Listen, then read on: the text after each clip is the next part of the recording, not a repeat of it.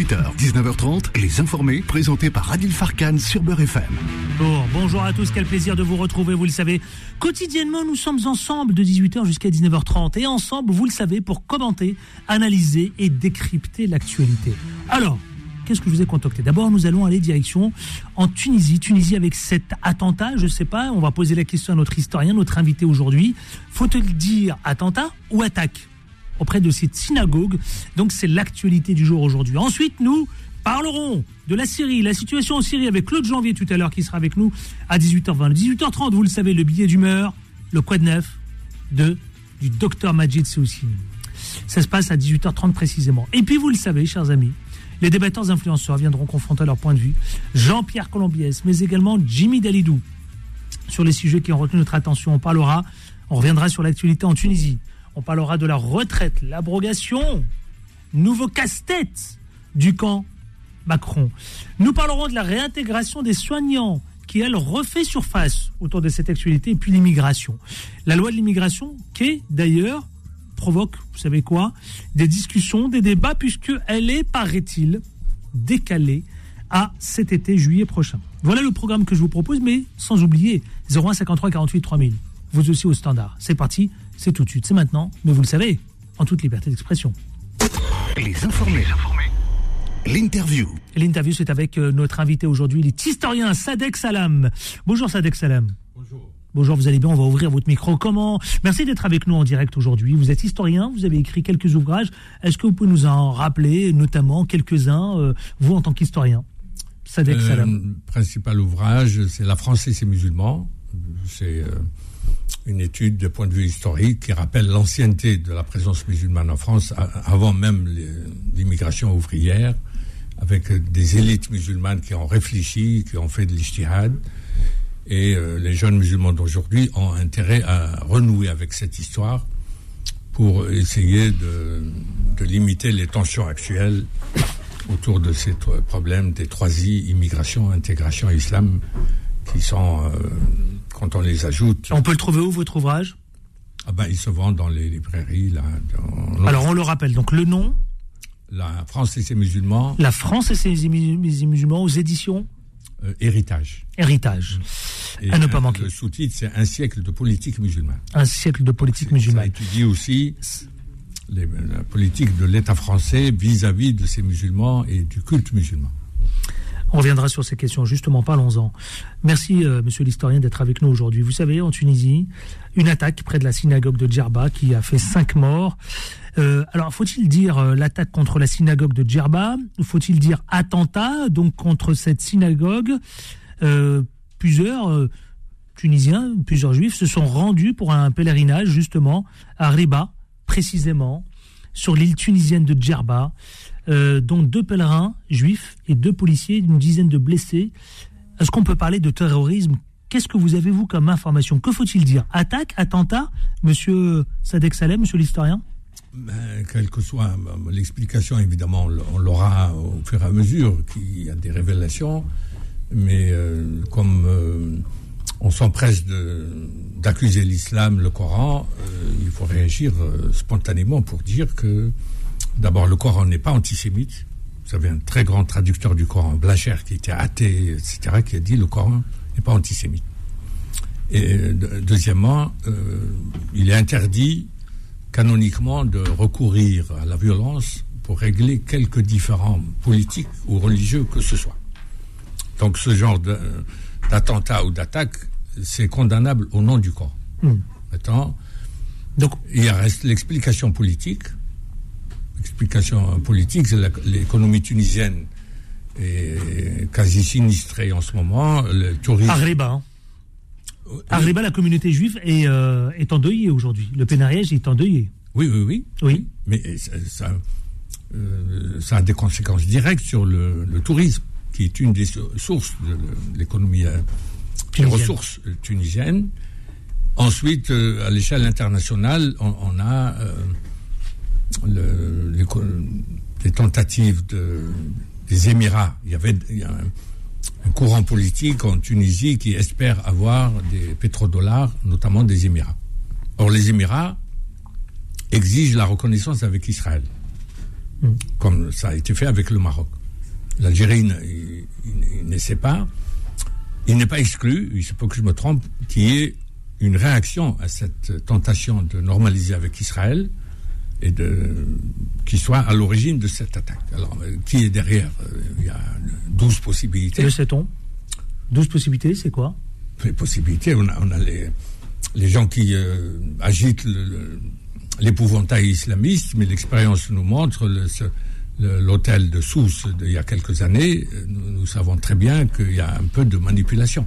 Parce hmm. qu'on a toutes sortes de d'officines qui trouvent facilement des islamistes manipulables et qui les poussent à, commettre ce genre d'actes. Et l'opinion en Europe euh, admet facilement euh, la mise en accusation de l'islam. Il ne cherche pas à comprendre le reste. Hmm.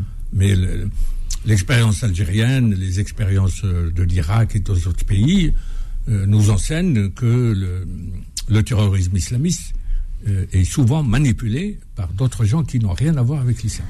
Alors, Mais dans tous les cas, euh, nous, pour l'islam en France, au nom du Coran, ce genre d'actes, quel que soit le mobile, sont condamnables coraniquement. Vous l'avez dit, ça touche euh, donc les ressources euh, touristiques hein, de ce pays, la Tunisie. Et pourtant, les communautés juives et musulmanes cohabitent depuis longtemps sur cette île, justement, à Riba.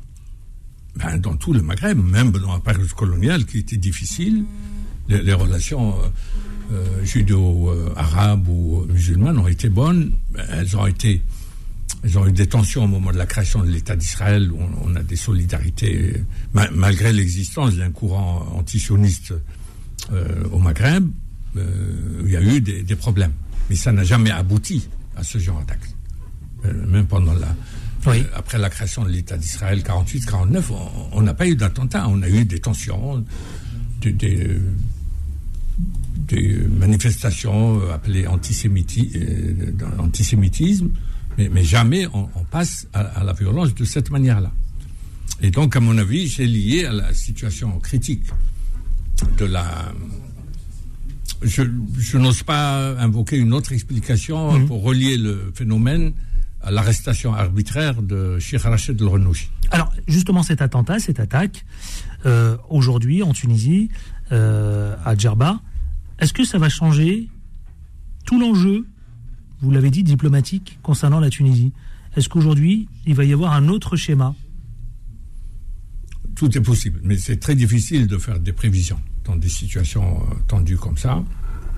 Mais moi, je me souviens que euh, Renouchi, quand il avait de l'influence, euh, c'est lui qui est intervenu pour faire nommer un secrétaire d'État au tourisme juif tunisien au moment où on parlait de l'égalité euh, homme-femme euh, sur, le plan successoral, hmm. où on voulait créer un dissentiment entre la Nahda et euh, Belgica et Tsepsi, le Renouchi a réagi en disant euh, voilà, on nomme quelqu'un des gens du livre qui n'est pas musulman secrétaire d'État. il avait peut-être comme idée derrière la tête qu'en Occident, on est sensible au sort des juifs peut-être un peu plus qu'au sort de la femme musulmane. Donc il a donné satisfaction. Et ce qui fait que euh, cette accusation euh, spontanée euh, mmh. des islamistes tunisiens, elle est démentie par cette ouverture de Renouchi. Et mettre en prison quelqu'un d'aussi ouvert, d'aussi modéré, et d'aussi capable de, de, contrôler ses troupes, c'est une erreur à mon avis.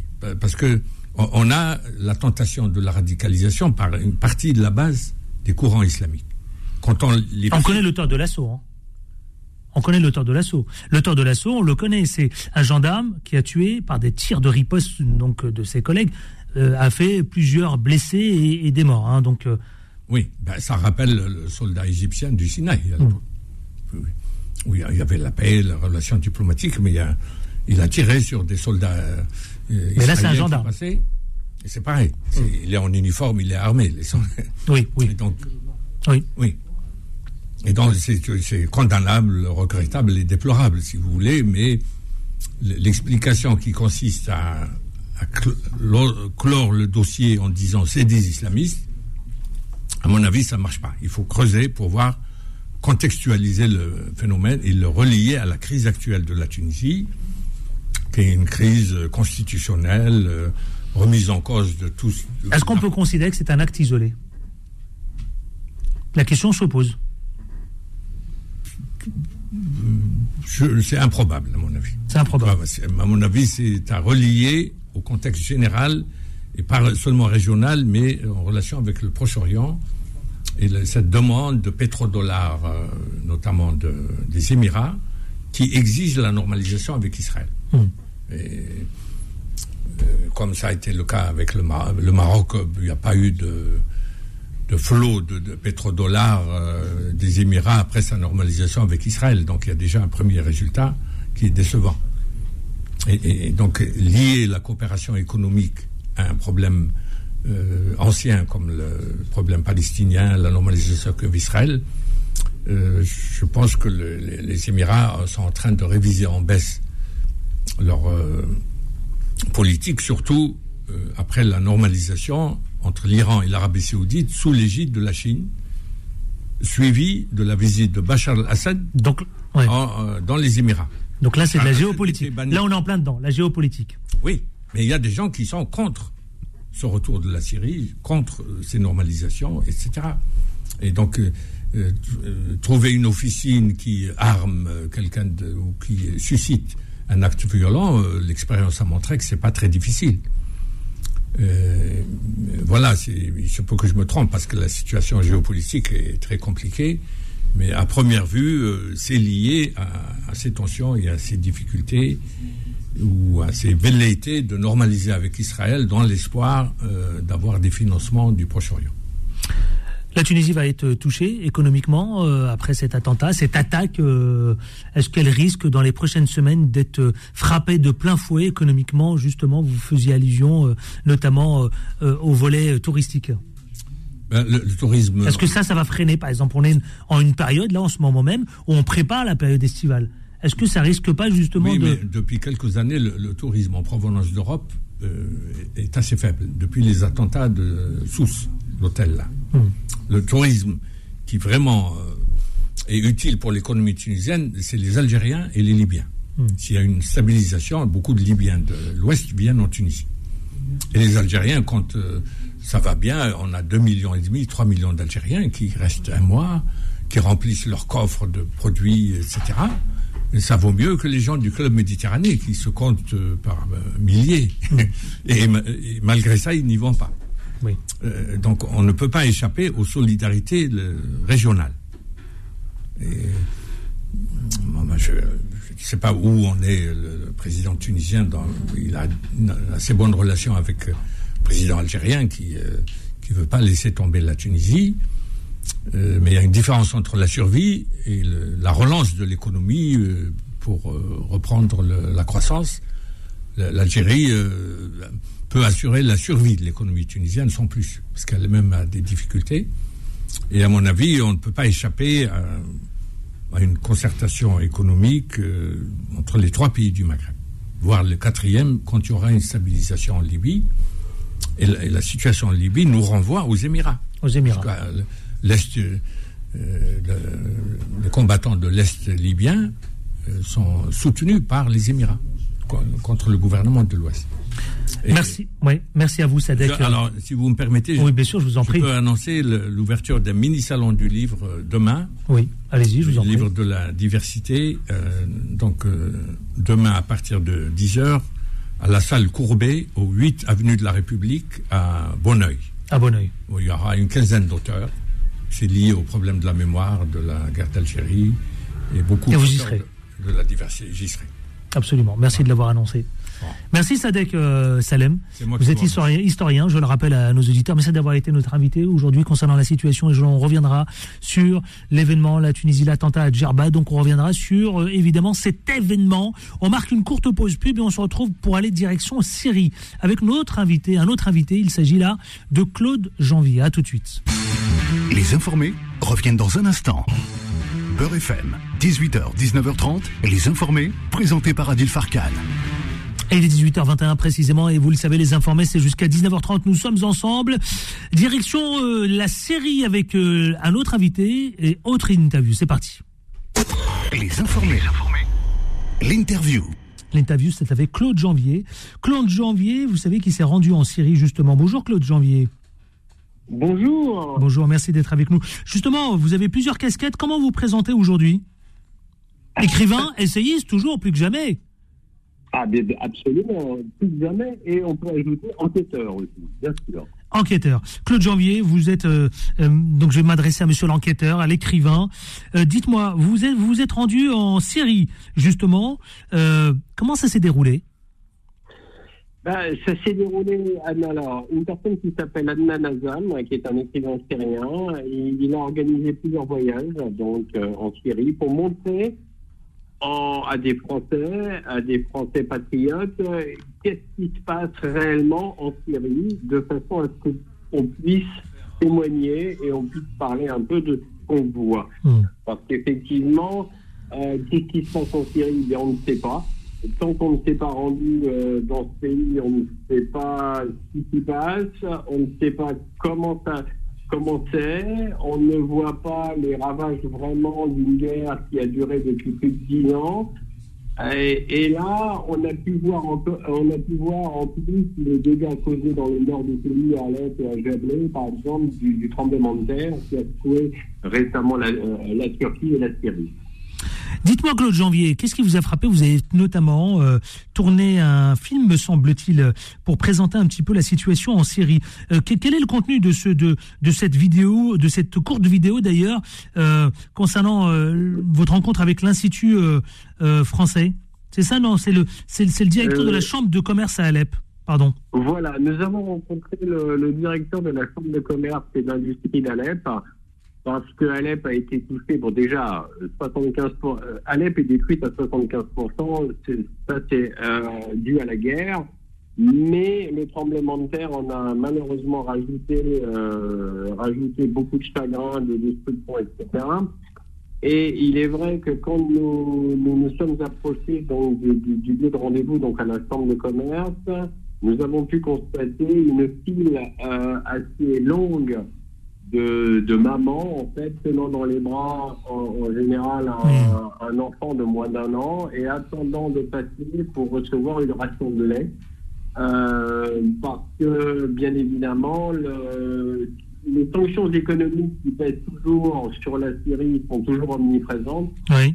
Et en fait, l'interview que nous avons réalisée euh, avec le directeur de la Chambre de commerce d'Alep, interview qui a été traduite en français par mon ami euh, Nanazam, qui lui, il est syrien, mais en même temps, il parle, il parle très bien le français. Et, effectivement, ce monsieur nous a expliqué quelle était la situation en ce moment à Alep, euh, entre les destructions, la guerre. Donc vous-même écrivain et enquêteur, vous-même, monsieur l'enquêteur Claude Janvier, vous avez pu constater les conséquences désastreuses d'un embargo imposé euh, justement à la, à la Syrie. Oui, absolument. Absolument. Là, pour, pour donner un ordre d'idée, euh, un billet de 2000 livres syriennes 2000 livres syriennes. Hein. Ça équivaut en euros à 10 centimes d'euros. Ça veut dire qu'une pièce de 10 centimes d'euros, vous arrivez en Syrie, vous avez, contre une pièce de 10 centimes d'euros, vous avez un billet de 2000 livres syriennes. Wow. Autrement dit, il y a une inflation infernale. Euh, le prix des denrées alimentaires très cher. Il faut savoir qu'un Syrien, le salaire moyen d'un moyen d'un Syrien, pardon, est entre 15 à 25 euros par mois. 15 à 25 euros par mois. Oui, oui. Ah le salaire moyen d'un. Donc autant dire les conditions de vie, les, les, les conditions de vie sont horribles. Elles sont dévastatrices, ah. j'ai envie de vous dire. Bah oui, c'est dévastateur et c'est pour ça qu'on on lance un appel hein, et, qu'on ne va pas arrêter de le lancer d'ailleurs en disant stop à l'embargo mortel et inhumain qui pèse contre les Palestiniens parce que cet embargo économique ne sert à rien qui qu'à tuer un petit peu des nourrissons et des enfants, surtout, et, et endeuiller des familles qui le sont déjà à cause de la guerre. Ouais, d'ailleurs, vous dites, vous dites qu'il manque des médicaments, il manque de la nourriture. Euh, il dit, vous dites, vous parlez d'électricité, vous parlez de chauffage, vous parlez du quotidien du peuple syrien. Vous, en tant qu'écrivain, en tant qu'enquêteur, vous voulez alerter sur quoi au juste euh, Qu'est-ce que vous voulez, euh, évidemment, à votre, de votre retour de, de votre voyage à Alep, en Syrie? Qu'est-ce que vous voulez euh, Quel est le message d'alerte que vous voulez euh, véhiculer? Le message d'alerte, c'est de dire qu'un pays comme la France se, doit aujourd'hui de dire stop à l'embargo qui pèse contre le peuple syrien. Cet embargo mmh. qui perdure, qui est voulu par les États-Unis et la coalition internationale européenne, ne sert strictement à rien parce que le peuple syrien ne pliera pas. Il ne pliera pas parce que c'est un peuple fier, parce que c'est un peuple courageux, parce que c'est un peuple qui a toujours existé. Mais aujourd'hui, je pense qu'il est temps de regarder le côté humain et qu'il est temps aujourd'hui d'arrêter ces militaires et des enfants apathiques car ils sont innocents, ils Ouais. D'ailleurs, vous, Claude Janvier, Claude Janvier, euh, vous, euh, écrivain et enquêteur, vous dites, hein, vous parlez d'ailleurs dans un communiqué, vous dites carrément, vous parlez de, vous utilisez le mot de mépris intolérable. Hein.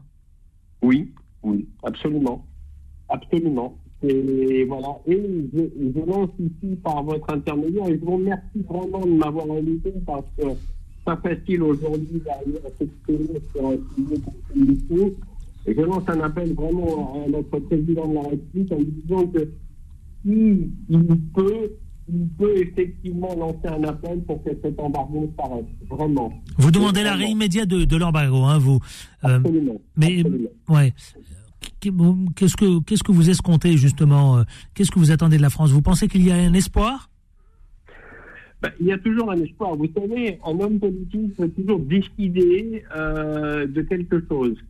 Euh, si on fait abstraction de, la politique, si on fait abstraction du pour ou contre le président Bachar el-Assad, si on fait abstraction de tout cela, on peut juste avoir une décision qui va dans le sens humain, c'est-à-dire juste des décisions humaines en disant, bon écoutez, ça suffit, ça fait plus de dix ans que le peuple espagnol est sous embargo, et de toute façon, ça n'amènera rien de plus de continuer à faire perdurer cet embargo.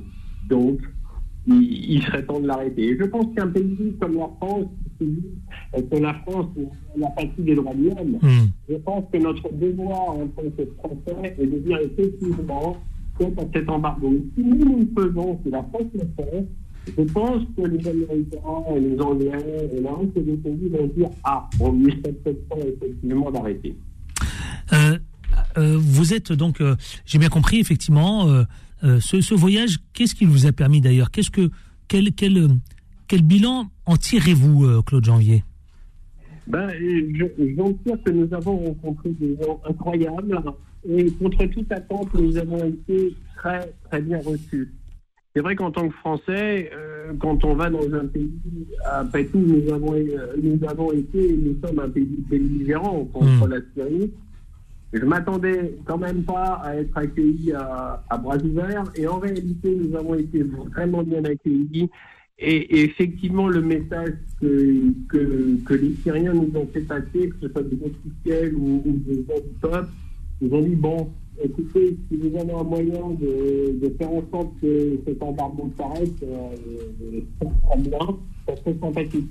Mais il nous, il le demande avec fierté, il ne le demande pas avec. Vous voyez ce que je veux dire C'est c'est vraiment un, peuple fier et courageux et qui porte respect. Vraiment. Euh, la série, euh, qu'en est-il d'ailleurs? Vous savez, elle a été frappée comme la Turquie d'ailleurs, hein, très durement euh, frappée par ce séisme. On, a, on l'a traité d'ailleurs sur notre antenne. qu'est-ce qui vous a, qu'est-ce que, quelle est la situation aujourd'hui depuis ce fameux séisme puisqu'on parlait quand même de plus d'un millier de morts hein, dans les deux pays euh, et beaucoup de dégâts, d'énormes dégâts d'ailleurs, euh, Claude Janvier. Oui, oui, oui d'énormes dégâts. Bah, c'est vrai, on peut le constater à Alep parce qu'il y a tout un immeuble, euh, enfin tout un quartier en fait, qui a, dès les premiers tremblements où les immeubles se sont, se sont fracassés. Le problème que la c'est que la Syrie est en sous embargo, manque de matériel depuis plus de 10 ans. Alors du côté turc, les, euh, les secours ont été beaucoup plus efficaces et, et ont pu arriver très vite sur les lieux et dégager euh, beaucoup de gens sous les décombres. La Syrie, ça n'a pas été tout à fait euh, pareil. Et pourtant, c'est pas le faute de ne pas l'avoir fait. Effectivement, Adnan Azam, que vous avez cité tout à l'heure, était venu sur notre antenne en parler. Hein, exact. Oui, oui, absolument. absolument. avec un, message de, avec un message d'alerte d'ailleurs. Oui, oui, absolument.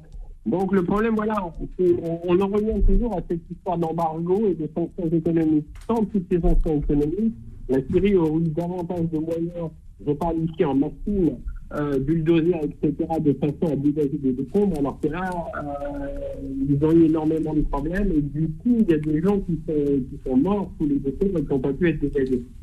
Alors, quand les Américains disent que oui, oui, bah, on a envoyé de l'humanitaire, alors là, je suis désolé de le dire, mais non, ça c'est un truc Ils n'ont rien envoyé du tout.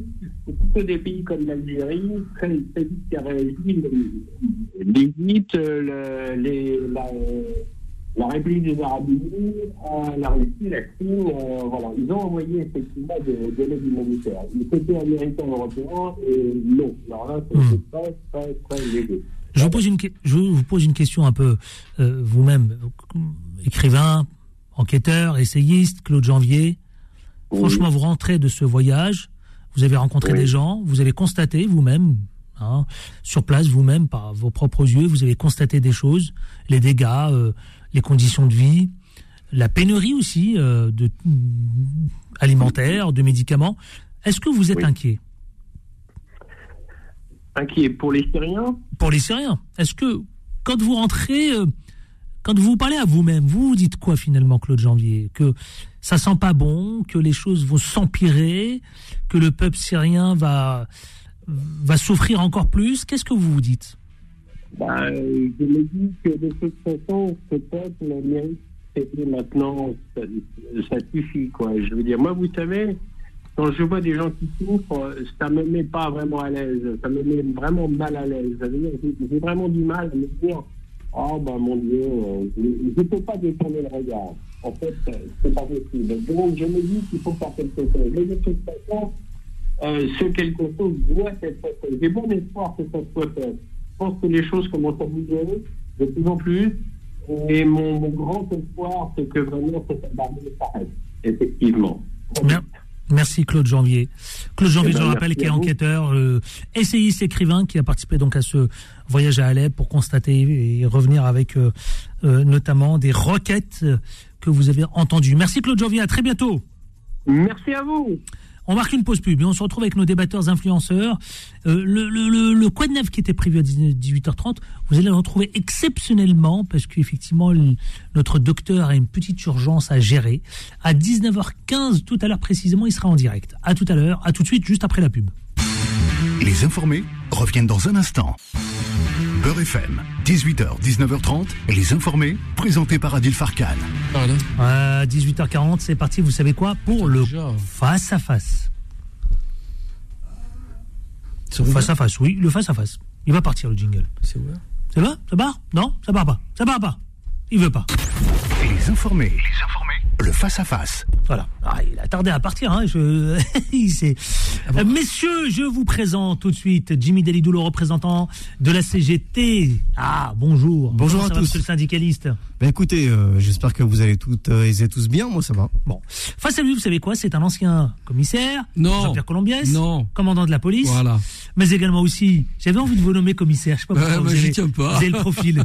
nommé ministre. Voilà. Ouais, ouais, ouais mais également aujourd'hui euh, comédien. Ouais, plutôt. Vous préparez une pièce, non? Ouais, plusieurs, ouais, plusieurs. Euh, faire un festival de pièces policières, euh, mais de pièces policières un peu légères, avec beaucoup d'humour et de cynisme. Donc c'est c'est exactement ce qui me plaît. Messieurs, vous savez quoi? Nous sommes ensemble pour commenter l'actualité. Nous allons démarrer avec la Tunisie. Attaque près de la synagogue près de Djerba. Euh, qui a fait cinq morts, dont, euh, vous savez quoi, euh, je veux, je, je, je vais parler parce que vous êtes de Marseille, vous, donc un Marseillais parmi les victimes de l'attaque près d'une synagogue, un père de famille, père de famille avec qui a laissé donc ses enfants et, et sa femme pour aller se rendre dans ce pèlerinage en Tunisie. me semble-t-il, donc il s'appelle Benjamin Haddad, âgé d'une quarantaine d'années, père de quatre enfants. il tenait une boulangerie sur Marseille. Mm. D'abord, je m'adresse aux Marseillais que vous êtes. Bon, euh, D'abord, bon, je salue tous les, toutes les auditrices et les auditeurs, bien évidemment. Jean-Pierre En tant que Marseillais, mais pas seulement, c'est en tant que citoyen, tout simplement, hein, de Marseille ou d'ailleurs, dès qu'il y a des victimes innocentes d'un acte de terroriste, ça, ça, ça, provoque un choc. Et ça doit surtout amener à la réflexion et à la compréhension de ce geste. Enfin, pour indication, il a tué le, le, le terroriste en question, a tué deux de ses collègues, hein, puisqu'il lui-même était gendarme. Il ne faut pas oublier qu'il a tué deux de ses collègues gendarmes. Exact. Et bon, voilà, ça, ça amène à la réflexion de se dire bon, est-ce que c'est reparti? Parce que la Tunisie a été très fortement marquée par des actes terroristes, euh, je dirais d'ampleur. Hein, c'est pas. Euh, ça, ça rappelons-le à nous pour nos auditeurs, Jean-Pierre Colombiès, c'est un pèlerinage ancestral. Hein. Oui, euh, d'une communauté juive d'Afrique du Nord, qui était, ça a été rappelé sur votre antenne, a dit tout à l'heure, il y a toujours eu des, des- l'historien. des implantations isra- Ouais. ju- juives euh, en, en Afrique du Nord, en Algérie, au Maroc, en Tunisie, tout simplement parce que historiquement, voilà, il y a eu une présence euh, judaïque permanente de- de- depuis plusieurs siècles. Euh, ça, ça doit nous, nous interpeller bien évidemment parce que c'est quoi un acte terroriste? Un acte terroriste, c'est un acte de, de guerre parallèle, c'est un acte de guerre symétrique. Hmm. C'est-à-dire que lorsqu'on ne peut pas faire entendre sa voix de façon politique, on le fait de manière violente. Et moi, ce qui m'inquiète, c'est euh, déjà, je le disais hors antenne, mais il y a une radicalisation en Israël même entre intercommunautaires. Je veux dire, le, le gouvernement, certains membres du gouvernement israélien ne se cachent plus d'être euh, frontalement euh, racistes, euh, anti-palestiniens, ce qui est assez surréaliste du reste, parce que bon, moi historiquement, je suis très attaché à l'histoire.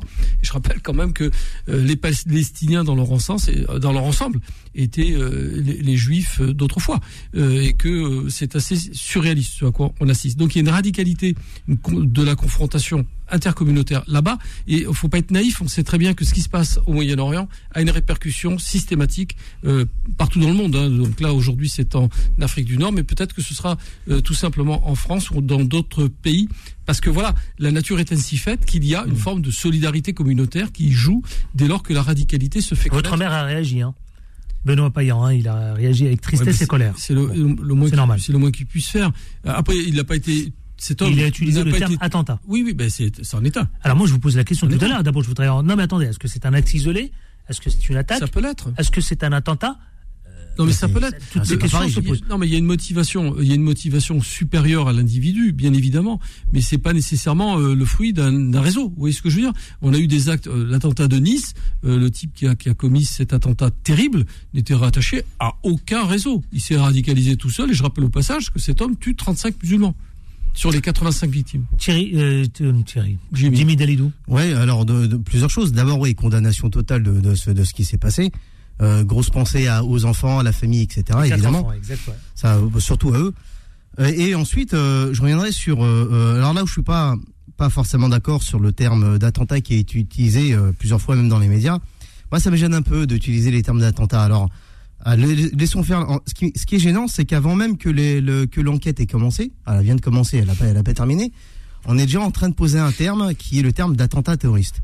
Euh, JP était bien passé pour le savoir que le terme d'attentat terroriste, tu l'as dit toi-même, c'est une guerre parallèle, symétrique et souvent qui est souvent euh, euh, matricée, motivée par des, des, euh, des, des- une orientation idéologique. euh, On s'attaque à une politique, on s'attaque à une religion, etc., etc. Ce sont des actes totalement condamnables, évidemment. Mais euh, euh, il faut pas confondre attentat terroriste et acte spontané de quelqu'un qui a pété un câble. Des fois, vous avez des gens qui tout simplement ont pété un câble. Parce Oui, que si on commence, oui, alors je finis parce que si si si oui, mais le problème c'est que si je prends un autre exemple, si demain un ouvrier pète un câble Non, mais et a- qui, vient attendez, à faire des actes ce que dit- ce que dit à, à faire Jimmy, à- je vous attends deux des actes Ce que dit Jimmy Dalidou. Euh, il dit la même chose que On le va- ministre, on va dire que le ministre- que le ministre tunisien de l'Intérieur. Il dit euh, effectivement pour élucider les motifs de cette agression, il lâche hein, le ministre de, tunisien de l'Intérieur. Il se garde hein, à ce stade d'évoquer une attaque terroriste. Voilà. Alors juste, je reviendrai sur.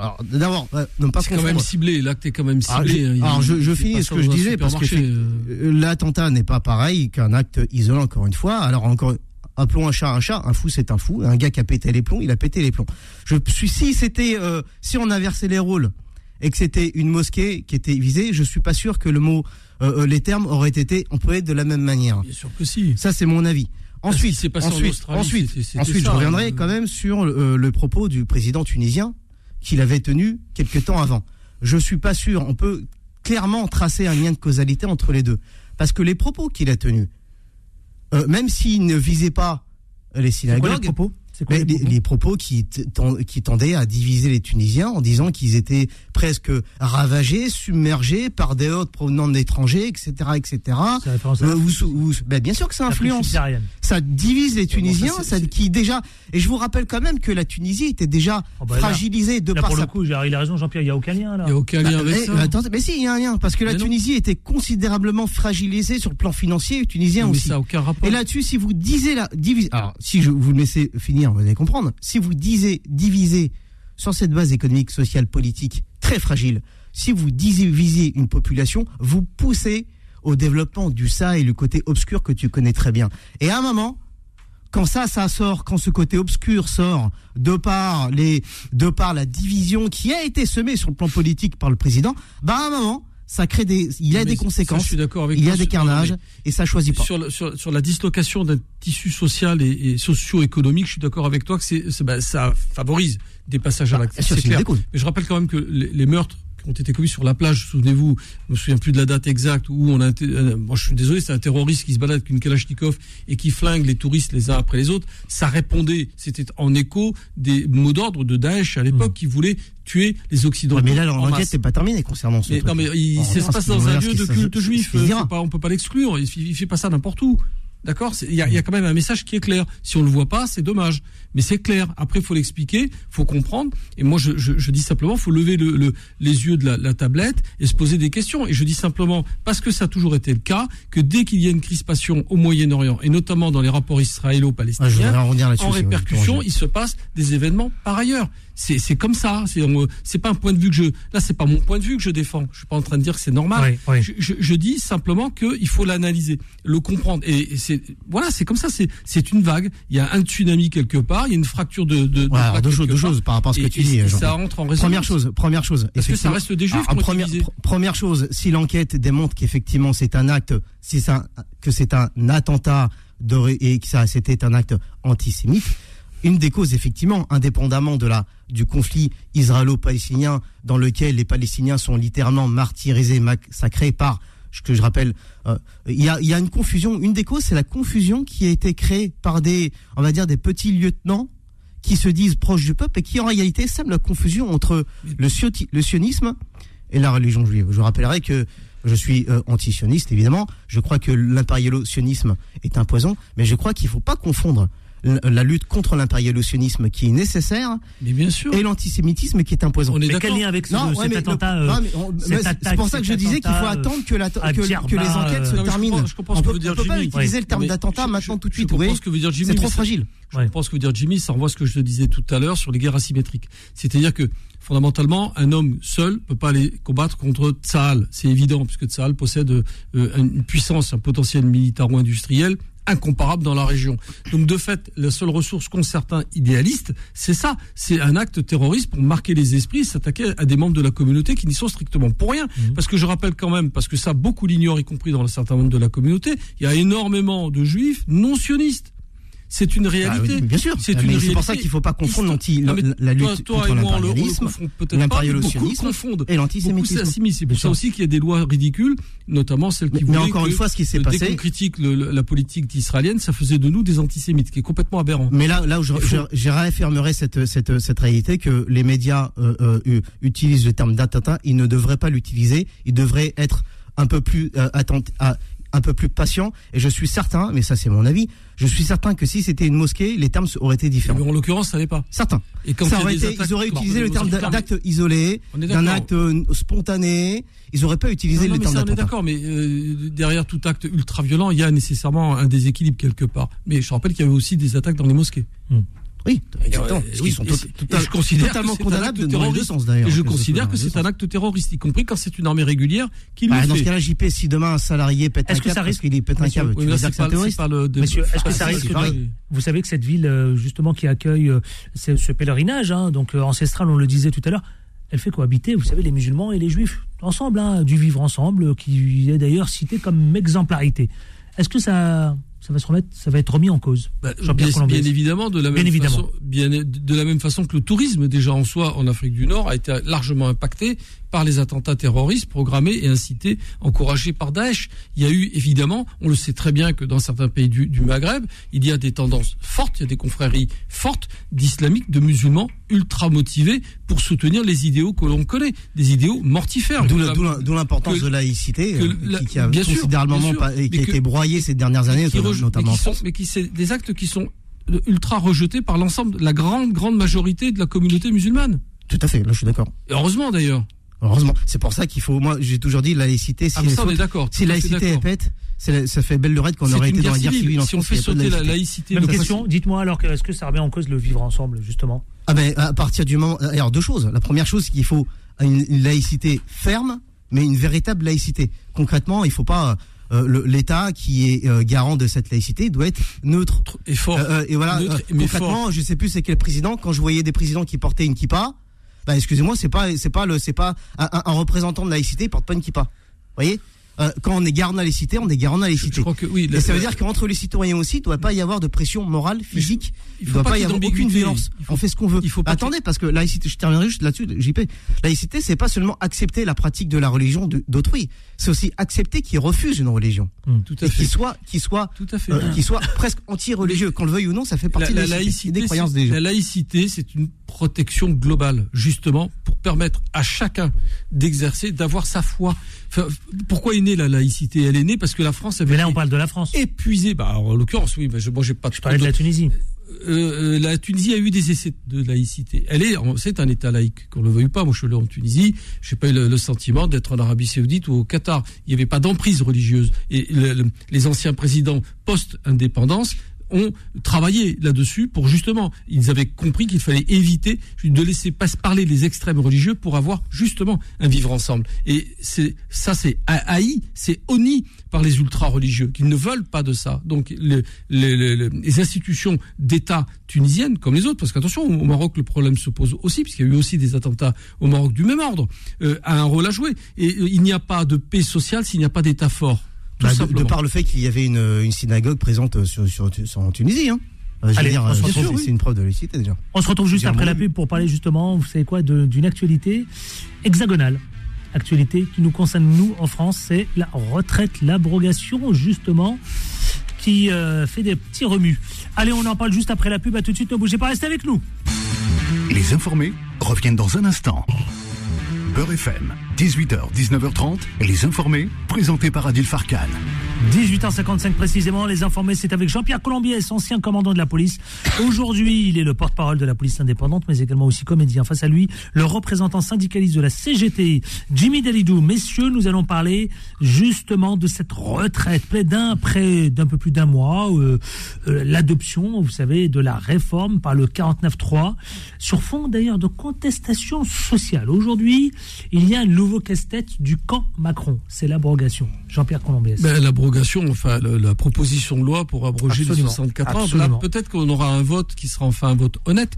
Faut, faut quand même rappeler le, le, le détournement. Alors c'est pas un détournement légal, bien évidemment, parce que les outils mis en place par Macron, euh, ordonnés sous- par, par Emmanuel Macron, sont légaux puisqu'ils sont dans la Constitution, mais ils sont parfaitement immoraux. Ils sont anti-républicains. Je suis désolé, le peuple c'était n'a pas pu s'exprimer. L'Assemblée nationale a été bloquée dans son travail puisque le 47.1 ne donne qu'une fenêtre de discussion législative très courte, trop courte, il faudrait le dire. Et au final, on passe en 49.3, ce qui, à mes yeux, est profondément scandaleux pour plus, plus d'un motif. D'abord parce que les attendus de la loi sont parfaitement euh, détournés. Il n'y a pas d'urgence, il n'y a aucune urgence. Enfin bref, on va faire le film du, du, du, du débat qui n'a pas Mais lieu. finalement, on n'a pas fini avec les retraites. J'espère.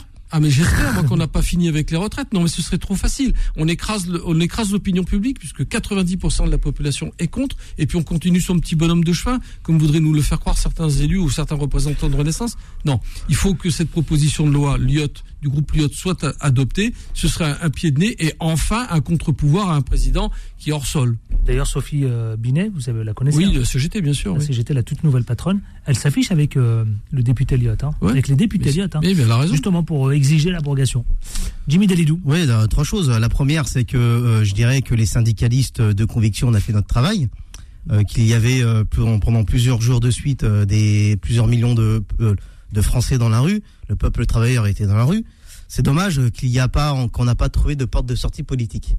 Et c'est ça qui est, c'est totalement intégré dans ce qu'on appelle la lutte des classes. Là, qu'à un moment, vous développez la lutte économique, euh, la lutte euh, à la base, dans les entreprises, etc. Et à un moment, bah, il faut qu'il y ait une corré- corrélation de fonctionnement, une, harmonie de fonctionnement. Il faut qu'il y ait une porte de sortie politique. Là, on voyait bien que les syndicalistes, ils ont fait leur boulot. Pas, aucune porte de sortie politique. Il y a deux questions qui sont posées.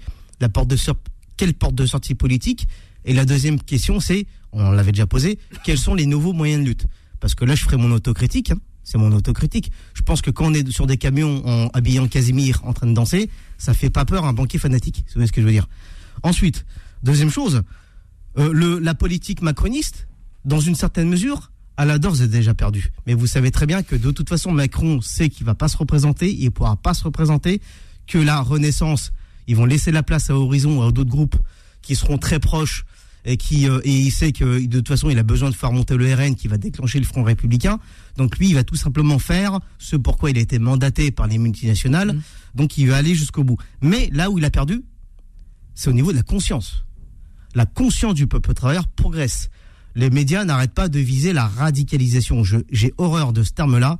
Je préfère le terme de conscientisation. La plupart des Français, le peuple travailleur a compris. Ils ont une conscience de classe. Ils ont compris. Il était temps, j'ai envie de dire. Eh oui, il était Il temps. Ils sont de issus de la classe ouvrière des couches populaires. Mm. Depuis la Covid-19, ils l'ont compris. Ils ont Ouais, compris ouais. que cette première et deuxième ligne dont ils parlaient, en fait, c'est le peuple travailleur qui est la colonne vertébrale de ce pays. Et donc, ah, maintenant, ils ont compris que, à un moment, bah, euh, il faut qu'il y ait un avenir. Il faut qu'ils, il faut qu'ils aient un avenir, un avenir pour eux, pour leurs enfants. Et ça, cet avenir-là, ils ne l'ont pas. leader, Jimmy. Ils ont plus Pour. Jimmy, pour ça, il faut Ouais, un leader. c'est pour ça que la, pas alors, la question qui se pose, c'est comment organiser cette conscience? Comment faire pour organiser ces idées? Et cela, on revient à la question politique, parce que en France, et c'est malheureux à dire, depuis que le PCF est devenu mutant et qui fait plus son travail, le peuple travailleur de France est orphelin. Il est tout seul. La classe Malgré le ouvrière. succès des syndicalistes Oui, mais Oui, encore une fois, on n'est pas. Le syndicaliste, c'est pas de la. Oui, mais le syndicaliste, c'est pas de la Oui, mais politique. non, mais il a raison, il n'y a, pas de pas de relais politique. Et, et le- un, un élément simple pour comprendre tout ça, c'est, enfin, pour alimenter ce que vient de dire Jimmy, aucun des partis de gauche, ni ce qu'on appelle l'extrême gauche, ou même l'extrême droite, qui est très populiste, qu'on le veuille ou pas, qui représente aussi une masse populaire considérable, aucun de ces partis n'est anti-européen. Aucun de ces partis ne dit on ne peut en sortir que si on coupe le, le- le cordon sanitaire avec le, le- le diktat européen. Parce que tant qu'on reste dans ce diktat-là, les, les conditions économiques, les lois qui sont votées par le, par le Parlement français, Sénat, Assemblée nationale, seront tenues de respecter les règles. Alors, juste, fixées je juste, Et ça, c'est grave. juste sur, sur cette, Jimmy Dalidou. sur cette proposition de loi là, de, de, de, qui sera amorcée à l'initiative du groupe Yacht. En fait, si vous analysez un petit peu la situation, il y a de fortes probabilités qu'elle passe. Si euh, il faut, c'est pas comme le, c'est pas comme euh, pour- comme vous voulez renverser un gouvernement. Là, il, su- il suffirait d'une majorité simple. Oui, tout à fait. Oui. 252 voix à peu Ouais. près. 252 voix passerait. Le problème qui se pose, c'est ça, ce serait la première lecture.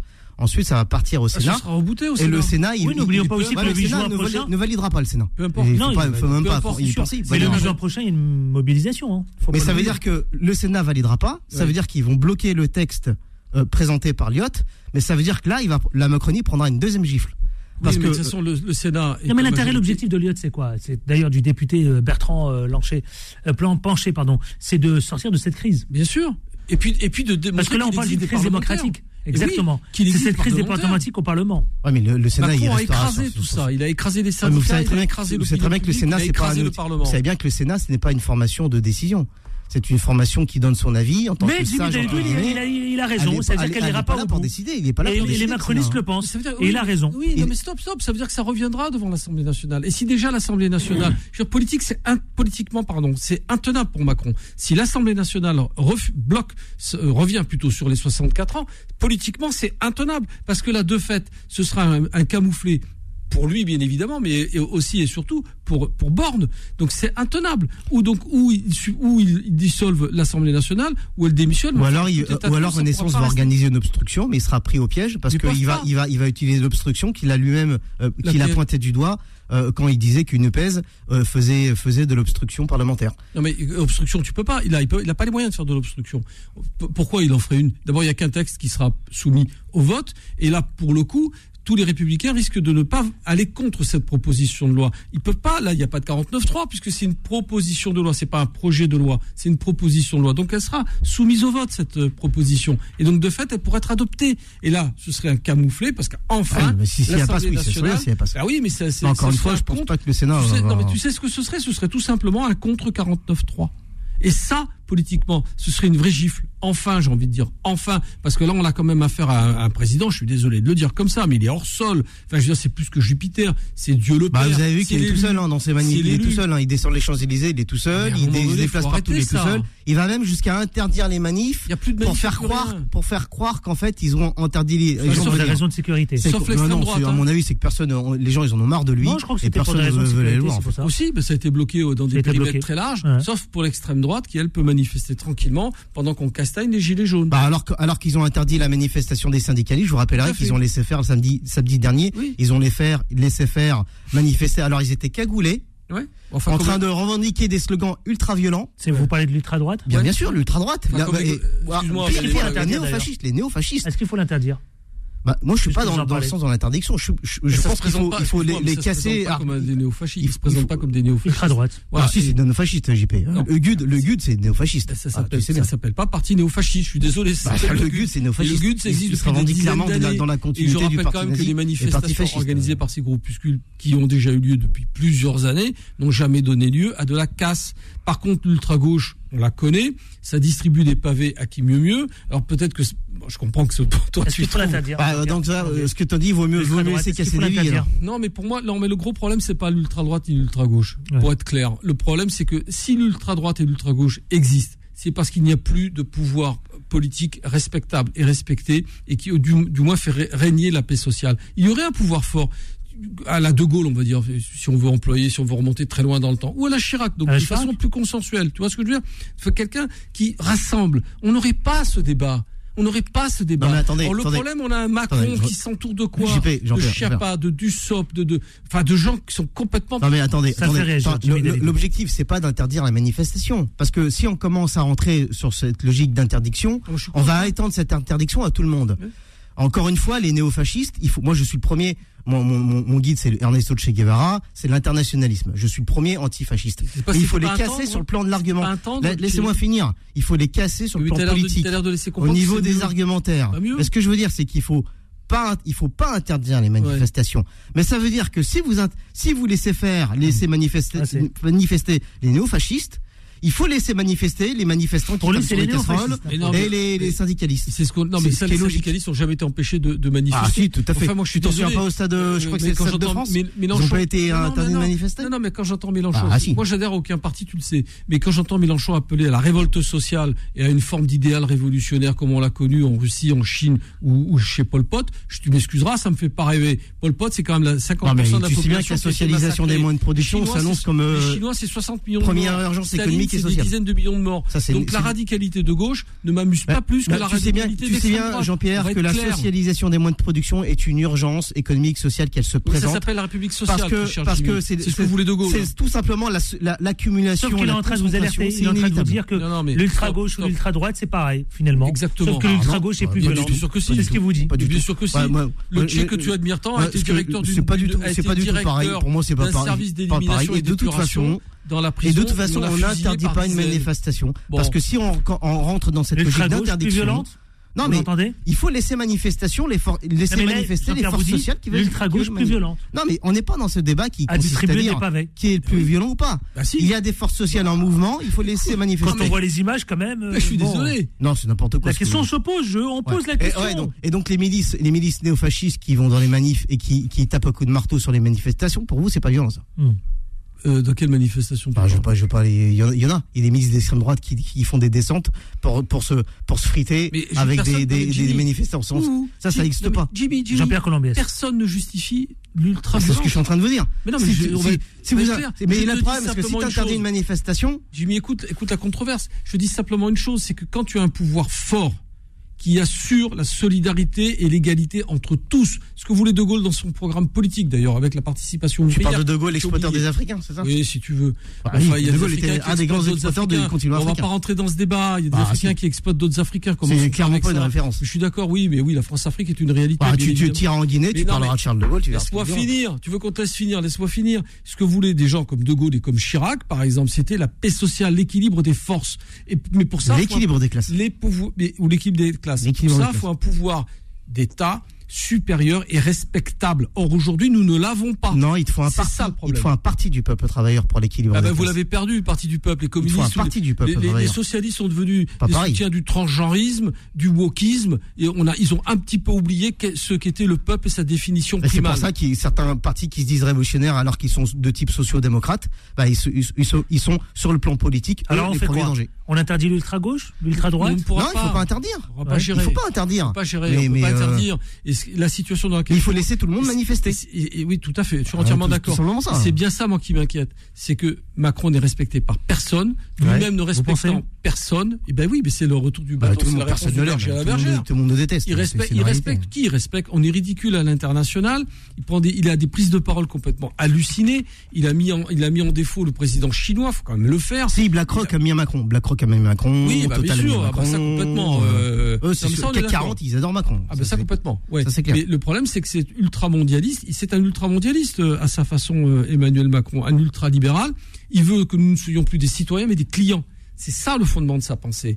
Mais elle- il oublie tout simplement qu'il y a des identités nationales fortes et que si tu les gommes, eh ben ces identités nationales à un moment donné, elles se réveillent et elles vont se réfugier soit dans, les- dans tous les partis extrêmes. Parce que l'extrême gauche et l'extrême droite, elles ont tout un point commun. Ouais. C'est que ces gens veulent exister. Tout simplement exister. On C'est pas des fachos. on veut- hein. on veut tous exister, Non mais les gens qui votent le Rassemblement National, c'est pas des fachos, faut arrêter de dire des conneries. C'est pas des fachos, c'est des gens qui veulent être entendus et qui ne l'ont plus été dans les partis classiques comme le Parti communiste ou le Parti socialiste. Bah, c'est Ils pour ça que de quoi vous parlez Ils ont Mais, été mais c'est trahis. aussi pour ça que quand le peuple travailleur pose des revendications et qui dit qu'on veut exister, qu'on veut augmenter les salaires pour pouvoir vivre, et qu'on a un banquier fanatique qui dit non, j'augmente pas vos salaires, mais qui dit que le- l'évasion fiscale c'est l'optimi- l'optimisation fiscale, ben c'est inacceptable. Bien sûr, non mais je suis d'accord avec toi, je suis à 100% Ah ouais, je sais qu'on est d'accord avec d'accord toi. là-dessus. Messieurs, vous savez quoi Il est 19h10 précisément. Avant de lancer la pub, je voudrais accueillir exceptionnellement le Quad Neuf, qui habituellement, vous le savez, c'est à 18h30 et bien là de façon exceptionnelle. On a rendez-vous avec le Quad Neuf. C'est parti. Les informés. Le quoi de neuf Le Quad Neuf, comme chaque mercredi, avec le docteur Majid Soussine. Bonjour docteur. Bonjour. Comment allez-vous?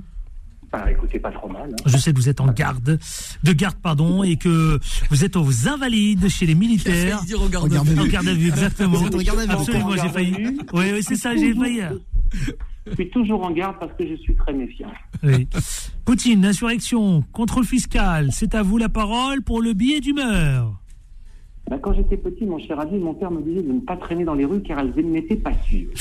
Il avait probablement raison, car entre les manifestations des Gilets jaunes, les Black Blocs en roue libre, et depuis ce week-end, des manifestations de jeunes gens bodybuildés, cagoulés, habillés de noir comme les chenilles noires de Mussolini, et arborant la croix synthique de l'ordre nouveau, il faut faire réellement attention pour savoir où l'on met les pieds. Ouais. D'ailleurs, si j'ai un conseil à donner aux syndicats, c'est que plutôt de défiler avec des poils à frire, la faucille et le marteau, ils devraient aborder la croix celtique. Le ministre de Vous avez entendu, trouvait- Jimmy Delidou Voilà. Le ministre de l'Intérieur n'y trouvait rien à redire et tout irait bien. Bah oui. Et comme on ne sait plus quoi faire pour répondre au pied dans, la, dans une France où le gouvernement donne l'impression qu'il ne contrôle plus rien, avec un président qui fait des revues des armées aux Champs-Élysées sans sans un spectateur, tant, tant il a peur des huées et des casseroles, que plus. Bientôt, ça finira comme dans les pays socialistes d'antan, avant Poutine, où on massait les fonctionnaires et les enfants des écoles avec l'ordre d'applaudir au passage des cortèges. Alors, face à cette désagrégation impressionnante, on sort les anciennes recettes. Devinez, mon cher Adil, devinez. Ah, je devine, je devine, allez-y. L'immigration, C'est ça. la, la xème loi sur le sujet, d'abord enterrée, puis ressuscitée, puis de nouveau enterrée, et de nouveau annoncée pour juillet. Cela fait sérieux, on dirait une midinette qui ne sait pas si elle va dire oui ou si elle va dire non à son précédent, ce qui avec Darmanin peut-être est très dangereux. C'est pas mal. Et puis on sort avec une nouvelle, euh, on en sort une nouvelle, hein, euh, bien étrange, euh, le contrôle fiscal et la lutte contre les Ah fraudes ouais. des ultra riches. Je vous sens trembler à dire quand on parle de fraude des ultra riches. Ils se sont concernés. Ouais, sont concernés. bien, ouais, mais bon, c'est pas le cas. Mince, moi qui étais, je suis vraiment naïf. Je croyais que c'était déjà en place et qu'on c'était Bernard Arnault et consorts. Qui y croit dans un pays où il y a bien une administration efficace, c'est celle des impôts, qui présente un des taux de performance de collecte les plus importants au monde. Bientôt, on va nous annoncer que dans le cadre de la restauration de la puissance publique, on va lancer un grand plan de surveillance du taux d'huile de palme dans le Nutella. J'ai l'impression qu'on n'a pas fini de rigoler. Il y en a un qui commence à sourire jaune, en tout cas, c'est Vladimir Poutine, qui a complètement raté sa performance du discours du 9 mai et qui apparaît désormais comme en perte de force, ce qui est sans doute très dangereux et peut l'acculer aux extrêmes. On l'a vu être menacé par le patron de Wagner, qui l'a menacé de se retirer de Bakhmut si on ne lui livrait pas des munitions, s'en prenant à l'état-major de l'armée russe. Qu'on le laisse parler ainsi montre qu'il n'y a pas qu'en France que ça flotte au sommet de l'État. Là encore, on peut craindre une bascule et un renversement du pouvoir, comme on le voit au Soudan, comme on le voit aujourd'hui au Pakistan, d'où les nouvelles ne sont pas très bonnes. En tout cas, Je voudrais en finir en dénonçant cet acharnement contre un vieillard atteint de troubles amnésiques, ce pauvre Donald Trump, qui vient d'être condamné Ouais. pour des faits remontant à 96, 1996, ouais, ouais. alors qu'il se serait trouvé dans une cabine d'essayage avec une journaliste Ça, c'est pour qui le. l'aurait visiblement violé, ce qui me semble déjà assez étrange. Je me demande ce que fait une journaliste avec Donald Trump dans une cabine d'essayage. Ouais. Que m'explique. J'espère en tout cas, mais là- quant à vous, Adil, vous ne fréquentez pas les cabines d'essayage en compagnie des puissants de ce pays. Ah, ça, c'est clair. hein. Bravo, mon cher euh, docteur Majid Seoussine. Euh, ça va? Ça, ça bouge un peu du côté des invalides? Ah, vous voulez des informations? Il y a des Oui. visites de, de femmes puissantes. D'une femme puissante. Bon. Ah. Une femme puissante, blonde, aux yeux bleus. Ah, première pas le droit dame de dire ce que j'ai. Pas le droit de dire ce que je- j'ai pas le droit de dire. Vous avez posé un préavis de grève, euh, docteur? Ouais. Merci, docteur euh, Majid Seoussine. Bon, on vous souhaite bon courage. Bonne soirée à vous. Hein.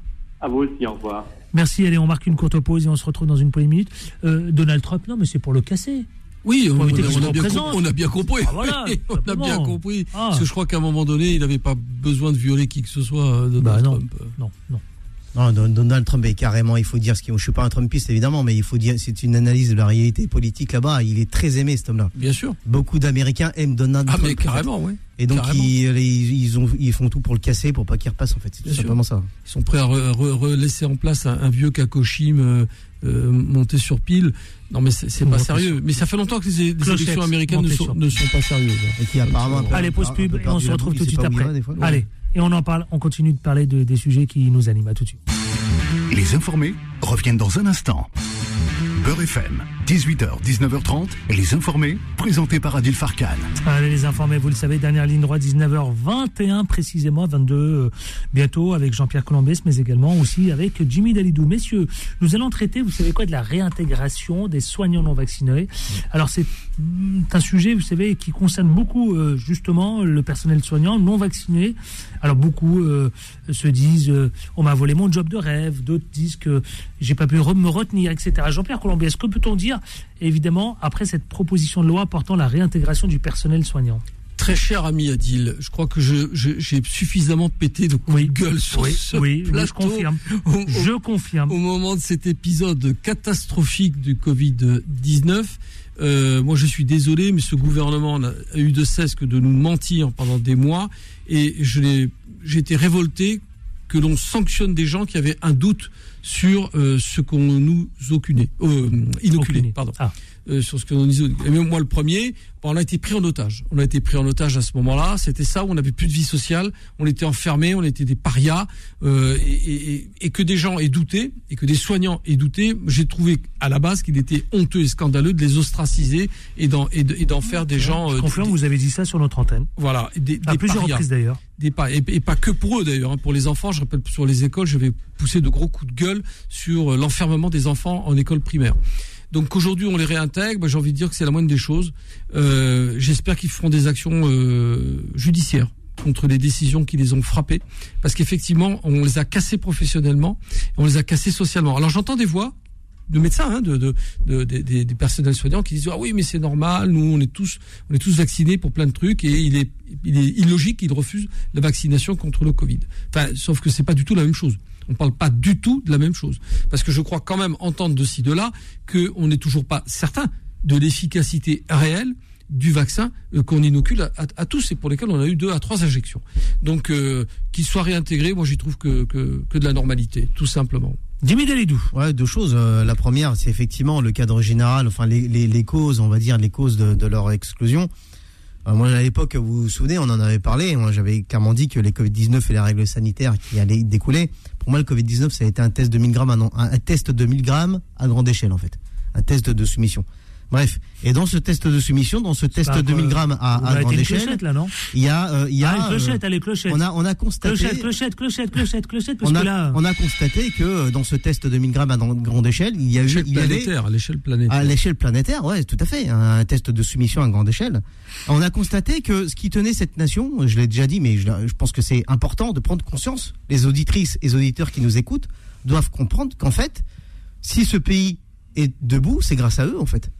Euh, le- ceux qui nous écoutent, qui vont travailler, là ils sont en train de nous, ils sont en train de rentrer du travail. On ils les a ont- applaudis, fut Et, et- et- Oui. et, euh, Non, cette 20 heures première et deuxième ligne, tout à fait, qui- oui, dont- oui, cette première et deuxième ligne dont ils ont parlé, moi ce que j'appelle la classe ouvrière et les couches populaires, d'une manière générale, le peuple travailleur de France a tenu cette nation. Tout à fait. Et dans cette force de travail nationale, il y a une partie de cette de force de, de une force de travail nationale, notamment les aides-soignants, qui, qui ont été exclus parce qu'ils ont refusé d'être injectés par une substance dont on, on- dont on avait quasiment aucune information.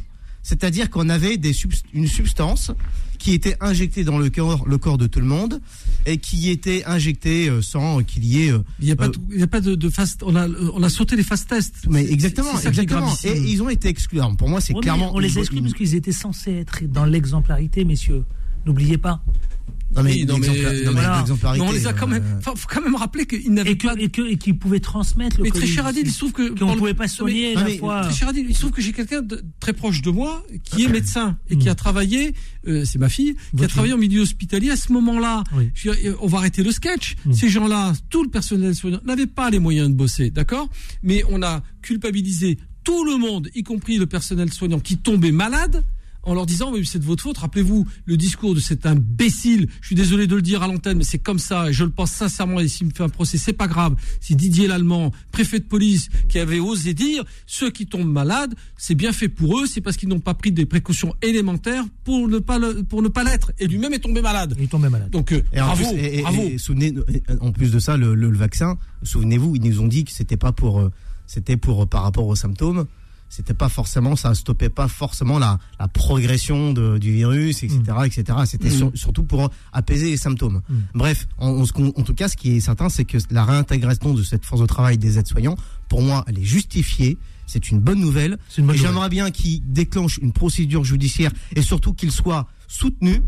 Parce qu'il Politiquement, il faudrait aussi politiquement. soutenu et dans la rue aussi, il faudrait que tout le peuple, le peuple, que quel, certains, quel que soit certains- les secteurs, c'est ce que certains il faudrait disent. qu'on se soutienne. D'ailleurs, en je parle du personnel soignant. hein, je- la réintégration des soignants, vous savez, non vaccinés. Certains s'en moquent d'ailleurs. Ils disent que c'est marginal, ces retours. Voilà. Oui.